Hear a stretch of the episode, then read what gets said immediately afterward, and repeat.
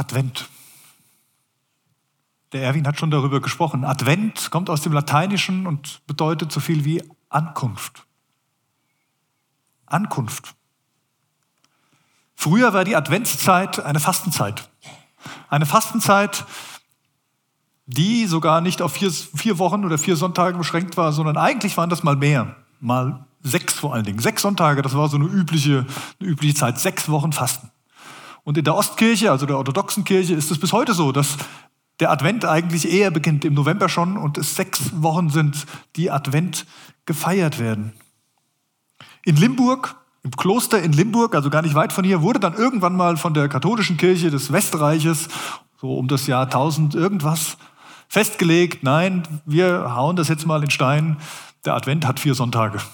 Und wir nehmen nur vier Sonntage, um uns quasi auf die Ankunft vorzubereiten. Denn darum geht es ja, auf die Ankunft des Königs vorzubereiten. Der kommende Retter, der Sohn Gottes, der als Messias in die Welt kommt. Und jetzt könnte man sich fragen, ja, aber das ist doch schon 2000 Jahre her oder sogar mehr noch. Der war doch schon da. Also der Advent ist ja eigentlich etwas, was danach installiert wurde, nachdem Jesus Christus schon in die Welt gekommen war. Wie ist denn das mit dieser Vorbereitung, die Ankunft? Was machen wir denn im Advent? Ja, Jesus kam vor über 2000 Jahren. Aber er ist immer noch unterwegs. Er ist immer noch hier in dieser Welt. Wenn auch nicht mehr in seiner menschlichen Gestalt wie damals, so mit seinem Heiligen Geist. Und in unserer menschlichen Gestalt vielleicht. Da, wo der Geist Gottes wohnt. Und er ist immer noch unterwegs zu den Menschen. Er ist immer noch der König. Und er möchte ankommen. Und darum geht es ein Stück weit auch um Vorbereitung, wenn es um die Frage geht, was machen wir denn mit dem Advent? Wir bereiten uns vor, dass Jesus Christus wieder ganz neu bei uns ankommt. Dass er so bei uns ankommt, wie er ankommen möchte. Der König kommt.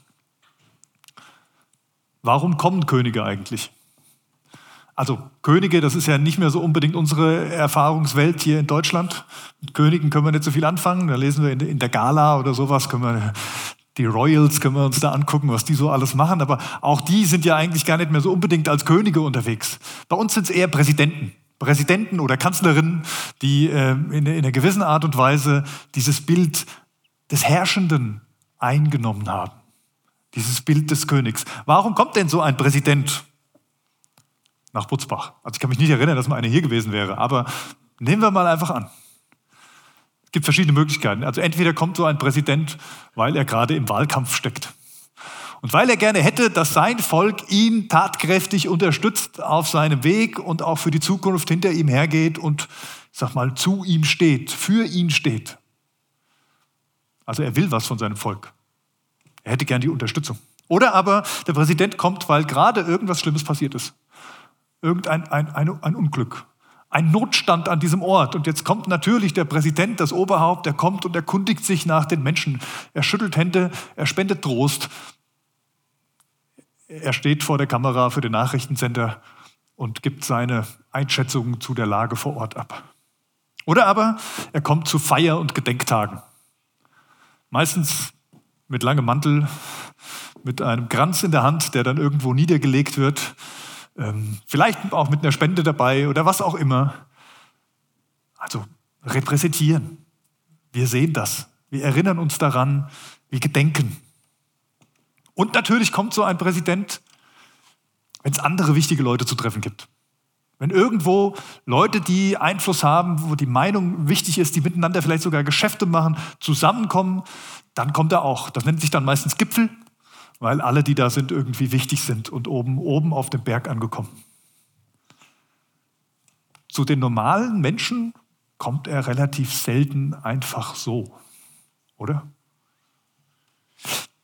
Was würdet ihr tun, wenn unser Bundespräsident Frank-Walter Steinmeier heute Nachmittag bei euch anruft? Das Telefon klingelt, sagt, hier ist der Frank-Walter, hallo, grüß dich.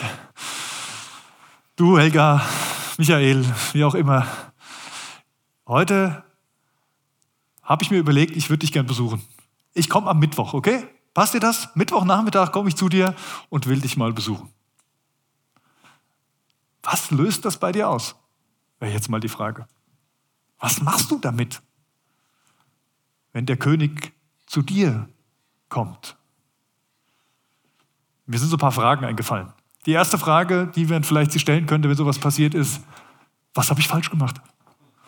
Also ich erlebe das schon als Pastor, dass wenn ich sage, ich darf ich mal bei dir vorbeikommen, habe ich irgendwas falsch gemacht?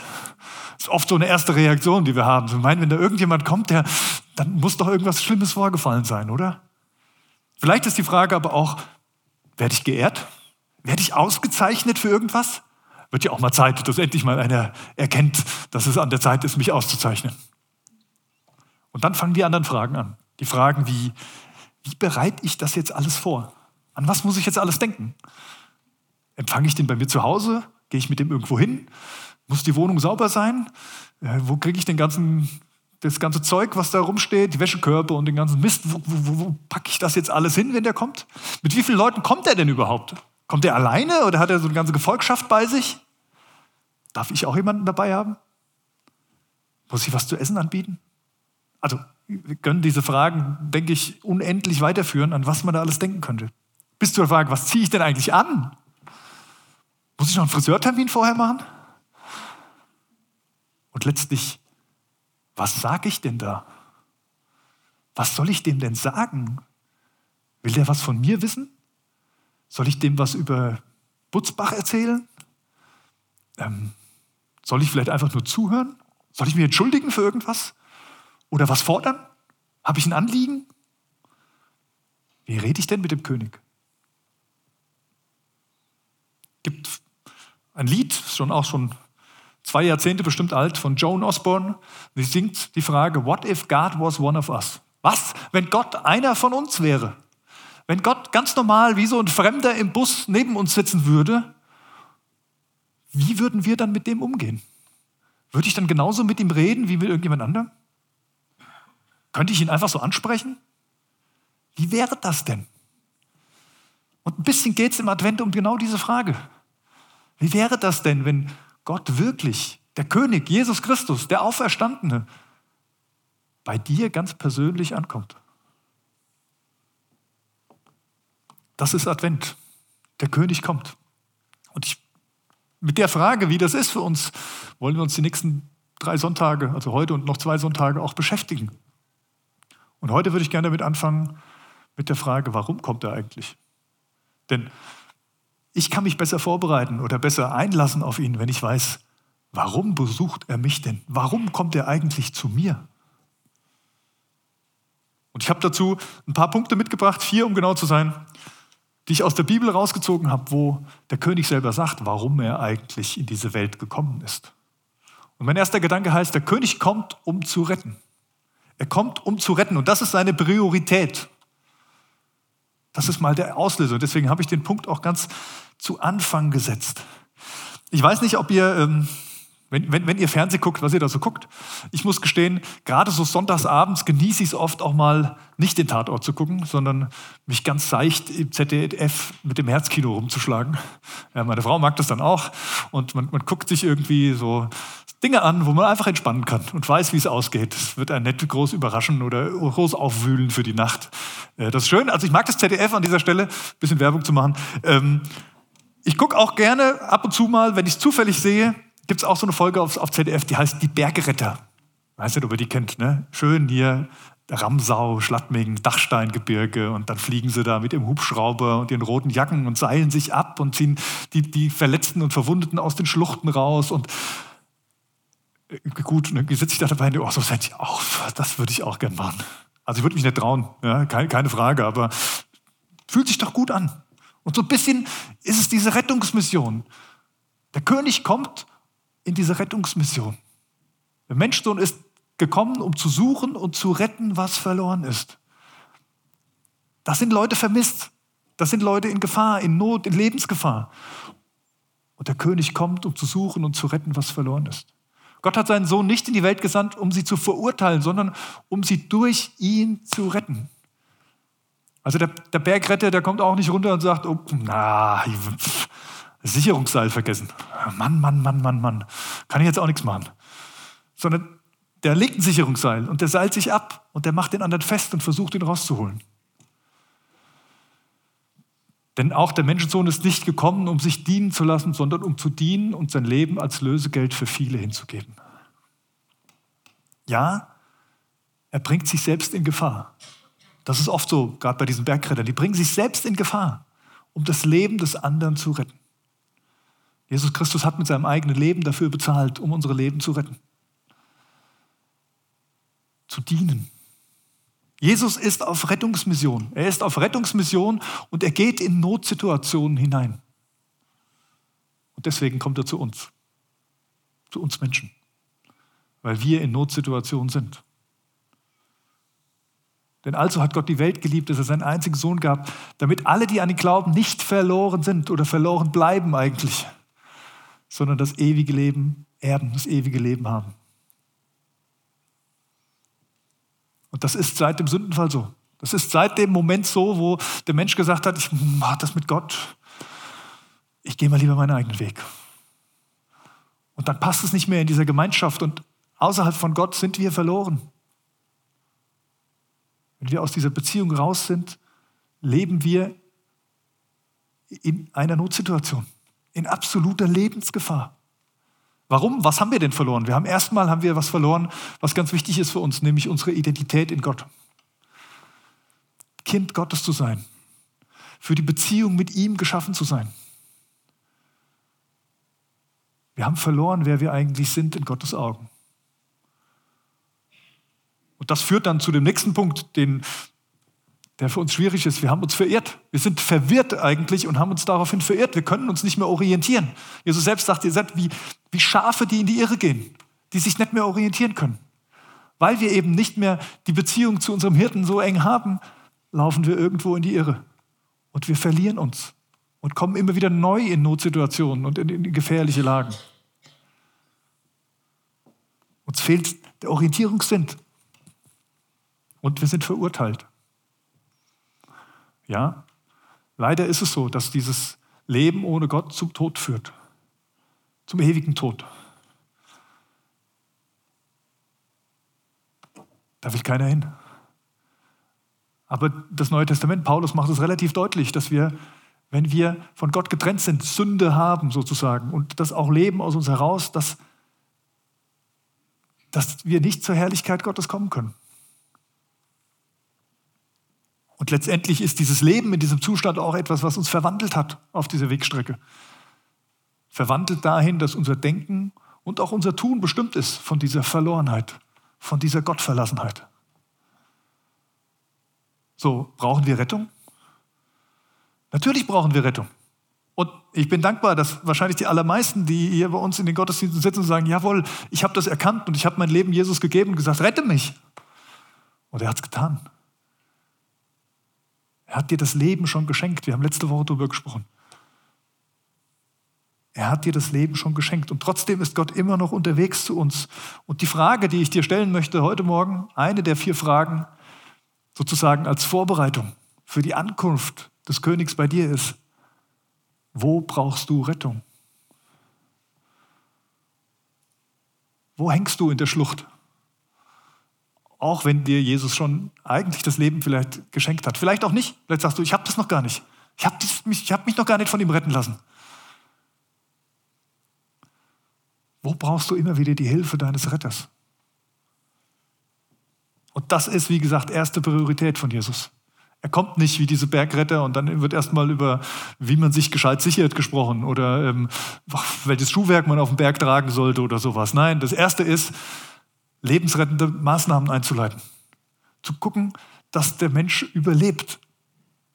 Und deswegen ist der erste Punkt, Jesus ist gekommen, um zu retten. Das ist seine Priorität. Das ist das Erste, was er tun will. Uns das Leben zu schenken. Und das Zweite ist, der König kommt, um zu repräsentieren. Ja, das machen Könige oft. Das kennen wir ja schon. Die präsentieren irgendwas. Meistens sich selbst. Oder öfter mal. Aber das hat Jesus nicht getan. Jesus ist nicht gekommen, um sich selbst zu präsentieren, sondern er ist in einem Auftrag von jemandem gekommen, nämlich von Gott selbst. Und er repräsentiert Gott. Er repräsentiert sein Wesen und seinen Willen. Denn von Gott bin ich zu euch gekommen, nicht im eigenen Auftrag. Gott ist es, der mich gesandt hat, hat Jesus gesagt. Und er sagt auch, wer mich gesehen hat, der hat den Vater gesehen. Ich repräsentiere den Vater Gott. Denkt nicht, ich sei gekommen, um das Gesetz oder die Propheten außer Kraft zu setzen. Ich bin nicht gekommen, um außer Kraft zu setzen, sondern um zu erfüllen. Was ist denn das Gesetz? Hat bei uns so, so, so einen negativen Touch auch. Ja klar, und Paulus beschreibt auch, das Gesetz ist das, was uns vor Augen führt, dass wir Rettung brauchen, weil wir es alleine nicht hinkriegen. Und gleichzeitig ist das Gesetz trotzdem das, was auch Gottes Willen entspricht. Und Jesus erfüllt es. Jesus macht deutlich, wie es eigentlich gedacht war. Weil das, was passiert ist, auch in der, in der, in der Historie ist, dass wir diese Gesetze nehmen und sie mit unseren Augen interpretieren. Und was rauskommt, ist vielleicht was ganz anderes als das, was Gott gemeint hat. Und Jesus sagt, ich bin gekommen, um es klarzumachen, was, was Gott wirklich gemeint hat. Ich bin da, um zu repräsentieren. Gottes Willen. Gott stellt sich vor und er hat die Religiösen seiner Zeit, hat Jesus Christus sehr herausgefordert mit seinen, ihr meint, ich aber sage euch. Gott stellt sich vor, ganz persönlich. Und es ist ein Unterschied, ob wir einen Artikel von jemandem gelesen haben, ob wir irgendwas im Fernsehen über jemanden gehört haben oder ob wir eine Person kennen, ob wir persönlich mit dieser Person gesprochen haben, ob da eine, eine Beziehung stattgefunden hat, ob das, was zwischen den Zeilen ist, irgendwo zu erkennen war. Ich weiß nicht, ob euch das auch so geht. Ich weiß nicht, ob ihr irgendwelche prominenten Leute kennt, aber wenn man die im Fernsehen sieht, dann ist, ja, hat man so ein Bild, aber wenn man die persönlich kennenlernt, kann sein, dieses Bild relativiert sich völlig. Und vielleicht ist es jemand ganz anderes, als ich dachte. Ich habe einen Bekannten, der kennt Annegret Kramp-Karrenbauer persönlich, weil er Pastor in Saarbrücken ist. Und diese Vorsitzende und äh, Verteidigungsministerin diese bei ihm sozusagen in der Gemeinde ein Stück weit war oder sehr stark den Kontakt zu ihm gesucht hat und ihn ganz bewusst gebeten hat zu sagen, bitte bete für mich, wenn ich nach Berlin gehe. Ich brauche das. Und ich merke, obwohl ich sie gar nicht persönlich kenne, alleine diese Info lässt mich diese Frau mit, manchmal mit, mit anderen Augen gucken, als wenn ich nur das, das sehen würde, was die Medien mir präsentieren. Diese persönliche Beziehung verändert was. Jesus repräsentiert Gott. Er will ihn uns ganz persönlich vorstellen. Sein Herzschlag.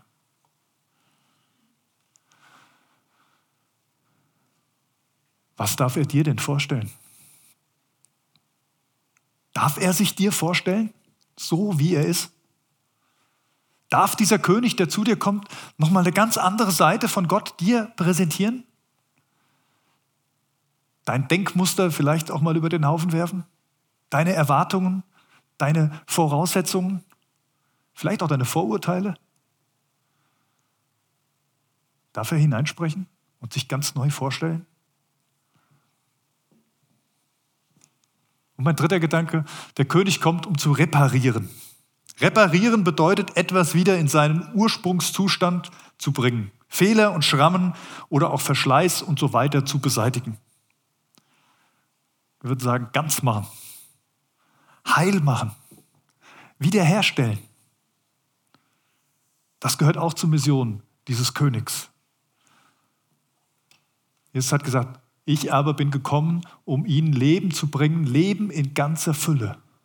Da ist was kaputt mit dem Leben, da ist was nicht mehr in dem Zustand. Ich habe es vorhin erwähnt, auch von dem Sündenfall her. Die Beziehung zu Gott, die Verbindung zum Leben, die ist, die ist kaputt.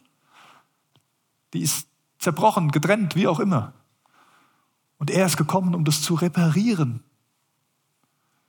Nicht die Gesunden brauchen den Arzt, sondern die Kranken. Ich bin nicht gekommen, um Gerechte zu rufen, sondern Sünder. Das sagt er, als sich die religiösen Führer darüber beschweren, dass er mit, mit den Zöllnern und so am Tisch sitzt und mit ihnen isst. Nicht die Gesunden brauchen den Arzt. Die, bei denen alles intakt ist, für die bin ich gar nicht da, sagt Jesus, sondern für die, bei denen was zu reparieren ist. Und wenn wir ehrlich sind, es sind alle. Bei uns allen gibt es was zu reparieren. Da ist was kaputt. Da ist was kaputt gegangen. Wir haben letzte Woche darüber gesprochen, am Ewigkeitssonntag. Und Paulus beschreibt es eben, dass wir Gefäße sind, Gefäße, die sehr zerbrechlich sind. Und wir, wir tragen diese Wunden mit uns. Wir tragen diese Risse mit uns. Aber Jesus hat gesagt, genau dafür bin ich da. Ich bin gekommen für die Sachen, die kaputt gegangen sind. Wenn jetzt hier so der, der, Präsident zu uns nach Hause käme, dann würde ich doch gucken, dass alle kaputten Sachen irgendwie beseitigt werden. Also, dass ich gucke, oh, die Lampe ist kaputt, die müssen wir schnell noch austauschen. Die Vase, da fehlt eine Ecke, komm, die packen wir schnell in den Schrank. Also alles, was kaputt ist, das will man ja nicht dem König zeigen, oder? Bei Jesus ist es genau andersrum. Der sagt, ich komme und bring mal alles aus den Ecken. Bring mal alles, was kaputt ist. Lass es mich sehen, denn ich bin hier, um zu reparieren. Jesus hat seinen Werkzeugkoffer im Bild gesprochen dabei. Und er sagt, ich, ich will Hand anlegen bei dir. Und das ist auch die Frage, die dahinter steckt. Wo darf er denn bei dir Hand anlegen? Darf er an die kaputten Stellen in deinem Leben ran? Ich weiß nicht, wenn ihr schon mal Handwerker im Haus hattet, das sind ja auch robuste Kerle. Ne?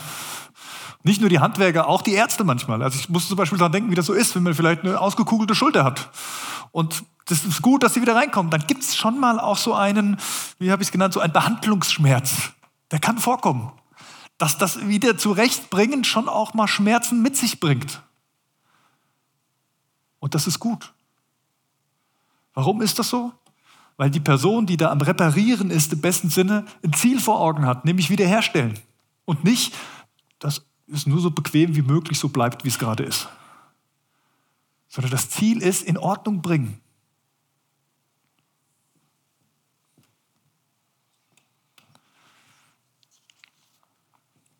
Der König kommt, um zu reparieren. Wo darf er bei dir Hand anlegen? Und der vierte Gedanke, der König kommt, um zu reinigen. Schmutz beseitigen. Dinge, die da sind, aber die da eigentlich nicht hingehören und die das Potenzial in sich tragen, wieder zu zerstören. Also die die Gefahr mit sich bringen, das, was vielleicht ganz geworden ist wieder, oder das, was ganz ist, zu zerstören. Im Winter kennt ihr das vielleicht alle, wenn ihr Auto fahrt, da ist viel Salz auf der Straße und der setzt sich fest. Da ist es gut, ab und zu mal das Auto zu waschen. Dieses Salz von dem Lack und von, dem, von der Karosserie wieder runterzubringen, weil sonst der Rost einfach viel schneller kommt und viel schneller das Auto zersetzt und, und das einfach voranbringt, dass es kaputt geht. Reinigen. Reinigen hilft, damit Dinge auch ganz bleiben. Jesus erwiderte, du hast recht, ich bin ein König, ich bin in die Welt gekommen, um für die Wahrheit Zeuge zu sein. Dazu bin ich geboren. Was hat das mit Reinigen zu tun? Weil Wahrheit etwas sehr Reinigendes ist. Ganz viel Schmutz, der in unserem Leben ist, in unserer Welt ist und immer wieder sich bei uns festsetzt, mit dem Gegenteil von Wahrheit zu tun hat, nämlich mit der Lüge. Und dabei geht es mir gar nicht um die Lügen, die wir vielleicht manchmal sprechen. So, wenn es bei Kindern anfängt. Du hast mein Lolli weggenommen. Nee, habe ich gar nicht, habe ich noch nie gesehen, dein Lolli. Ja, eine Auswirkung davon, dass diese Lügen in unserer Welt sind, aber viel schlimmer sind eigentlich die Lügen, die bei uns im Kopf stattfinden die uns sagen, das reicht nicht. Du reichst nicht. Du bist nicht wertvoll. Du bist zu klein, du bist zu schwach. Du musst sehen, dass du deine Schäfchen selber ins Trockene bringst. Du musst auch manchmal mit Ellenbogen vorgehen. Auch diese Liste können wir wahrscheinlich ellenlang weiterführen. Und die greifen nach uns immer wieder. Die wollen uns immer wieder mitnehmen. Das brauchst du noch. Dafür musst du, und da musst du selbst für kämpfen. Aber ganz oft sind es Lügen. Lügen, die uns vorgeben, wie was angeblich zu sein hat. Und genau dafür ist Jesus gekommen, um hineinzusprechen in diese, in diese Stimmen, die da sind in unserem Innern und uns irgendwas vorgeben. Und er möchte Wahrheit reinbringen. Er möchte reinigen. Er möchte diese Dinge raushauen. Sagen, Wahrheit soll da sein. Du sollst erkennen, wer du bist in Gottes Augen. Du sollst erkennen, was Gottes Wille ist.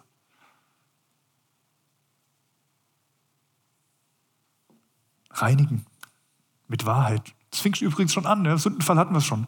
Womit fing es eigentlich an? Dass die Schlange gesagt hat, hat Gott etwa gesagt, Punkt, Punkt, Punkt. ein Zweifel gesät. Die Lüge, die lag nicht auf dem Tablett und das war ganz eindeutig schwarz-weiß, sondern die Lügen, die kommen so zwischen den Zeilen. Die schleichen sich so ein. Und irgendwann allein kommt diese Frage auf, hat Gott das wirklich so gemeint? Sollte das wirklich so sein? Und schon ist Nährboden da, ist Schmutz dran. Und den will Jesus reinigen. Denkt nicht, ich sei gekommen, um Frieden auf die Erde zu bringen. Ich bin nicht gekommen, um Frieden zu bringen, sondern das Schwert. Wow, was war jetzt da los? Was hat Jesus da für einen rausgehauen? Um was geht's da? Auch um Wahrheit. Auch um Wahrheit. Manchmal braucht es im geistlichen Sinne auch ein Schwert.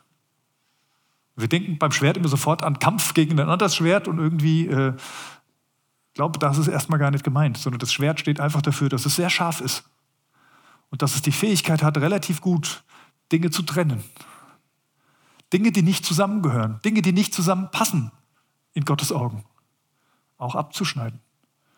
Und im Blick auf unser Leben sind das ganz oft auch so, ich nenne es jetzt mal, faule Wurzeln.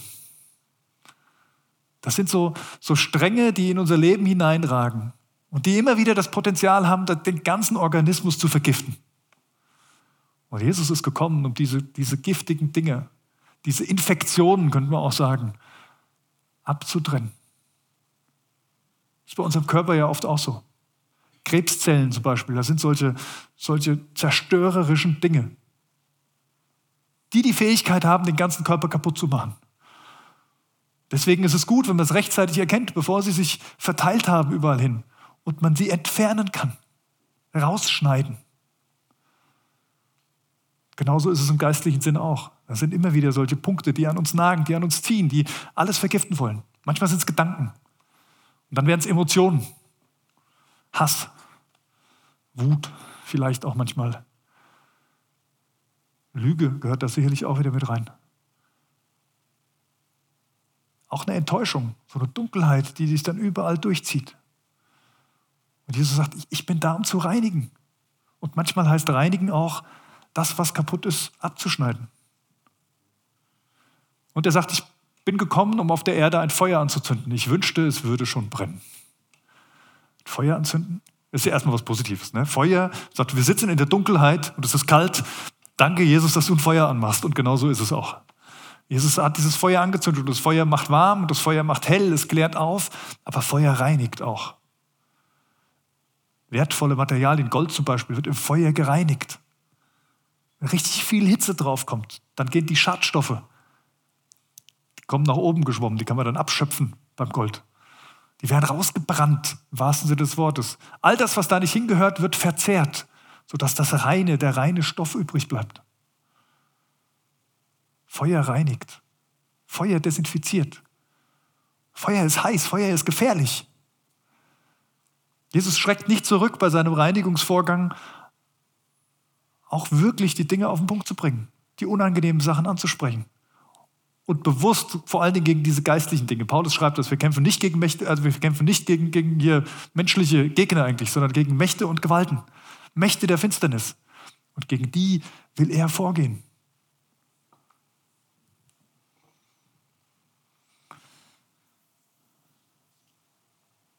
Ich komme nochmal zu den gebrechlichen, zerbrechlichen Gefäßen von letzter Woche. Gott hat gesagt, in diese zerbrechlichen Gefäße will ich meine Herrlichkeit hineingeben. Da will ich mein Licht reinlegen. Und das soll leuchten. Das Problem ist, wenn diese, wenn diese Gefäße nicht nur zerbrechlich sind, sondern im Scherbenhaufen in der Ecke liegen. Wenn sie total versifft sind mit Dreck und dass man nichts mehr erkennen kann, dass alles zu ist, vollgemüllt, sage ich mal so. Wenn diese, diese Gefäße zugenagelt sind, irgendwo, dass gar niemand drankommt. Oder auch wenn sie verloren sind, irgendwo in der Ecke stehen, im letzten Keller, in der letzten Ecke. Dann kann die Herrlichkeit Gottes nicht daraus leuchten. Dann kann sie nicht durch die Ritze und durch die Macken, die da sind, durchstrahlen.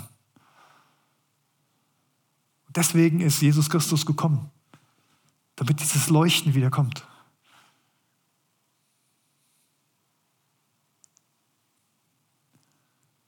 Die Frage zum Reinigen, was, was darf er beseitigen? Was soll er vielleicht beseitigen?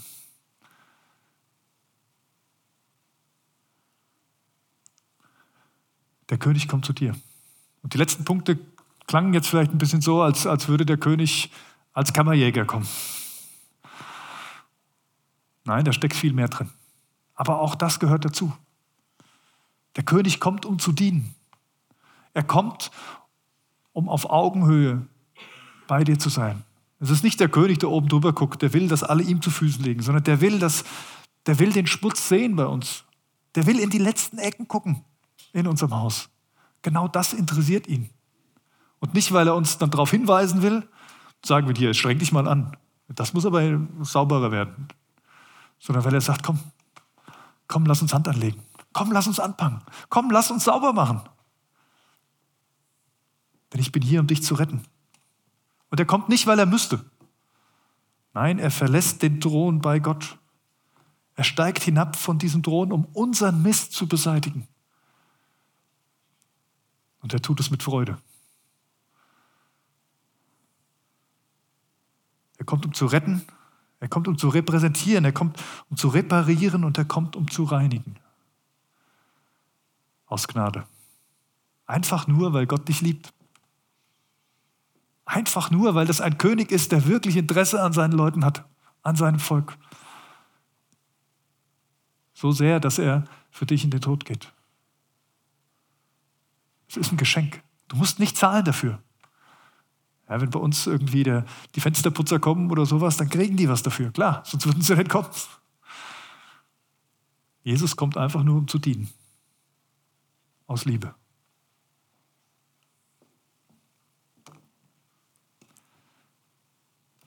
Und Jesus kommt sehr barmherzig. Jesus kommt sehr liebevoll. Das ist unmenschlich, wie er das macht. Ja, es ist übermenschlich, wie er das macht. Wir von uns aus, wir könnten das gar nicht. Wir könnten nicht so dienen, wie er dient. Allein sein Licht in unserem Leben, seine Gnade in unserem Leben, das Erfahren, wie er uns dient, macht uns vielleicht ein Stück weit fähig dazu, es ihm gleich zu tun und auch zu dienen und auch zu lieben. Advent, der König kommt. Vielleicht vier Fragen für dich für den Advent. Wo brauchst du Rettung? Wo ist deine Notsituation?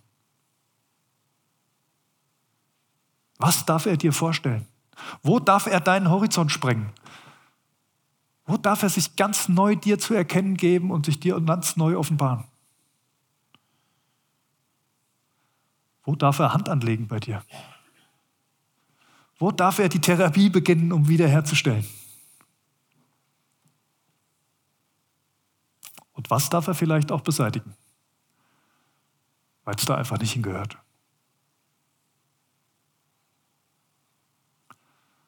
Ich lade dich ein, vielleicht diese vier Fragen mal mit in diese Adventszeit zu nehmen. Zu sagen, ja, mit diesen Fragen will ich mich vorbereiten, dass der König wieder ganz neu bei mir ankommt. Lass uns beten. Jesus Christus, ich danke dir von Herzen, dass du in diese Welt gekommen bist. Du, der König, dass du dir nicht so schade warst, als, als Kind, als Baby in diese Welt zu kommen. Klein und hilflos, um uns auf Augenhöhe zu begegnen. Und ich danke dir, dass du zu uns einkehrst. Ich danke dir, dass du dir nicht so schade bist, in unser, in unser Haus zu kommen, in unser Leben hineinzukommen. Und dass du all das sehen willst, was da vielleicht auch nicht so schön und glanzvoll ist. Und dass deine Bewertung dessen ganz anders aussieht als unsere Bewertung dass du nicht mit dem Finger drauf zeigst und sagst, oh, die armen Würstchen hier. Ganz im Gegenteil. Dass du als erstes mal uns siehst, in dem wer wir wirklich sind, nämlich geliebte Kinder Gottes. Geschwister. Dass du dann sagst, hey, kommt, wir packen an. Es ist nicht schlimm, versteck's nicht. Lass uns drangehen. Und dann ganz barmherzig, ganz fürsorglich mit uns umgehst. Schritt für Schritt. Und ich danke dir, dass wir uns an den Advent erinnern können, dass diese Zeit jetzt vor uns liegt, das neue Kirchenjahr beginnt und wir vielleicht auch manches Altes hinter uns lassen dürfen und neu mit dir durchstarten. Jesus, du bist in die Welt gekommen und das ist das größte Gnadengeschenk, was es gibt in dieser Welt. Du hast dein Leben für uns gegeben. Jetzt fang an, auch bei uns alles neu zu machen. Amen.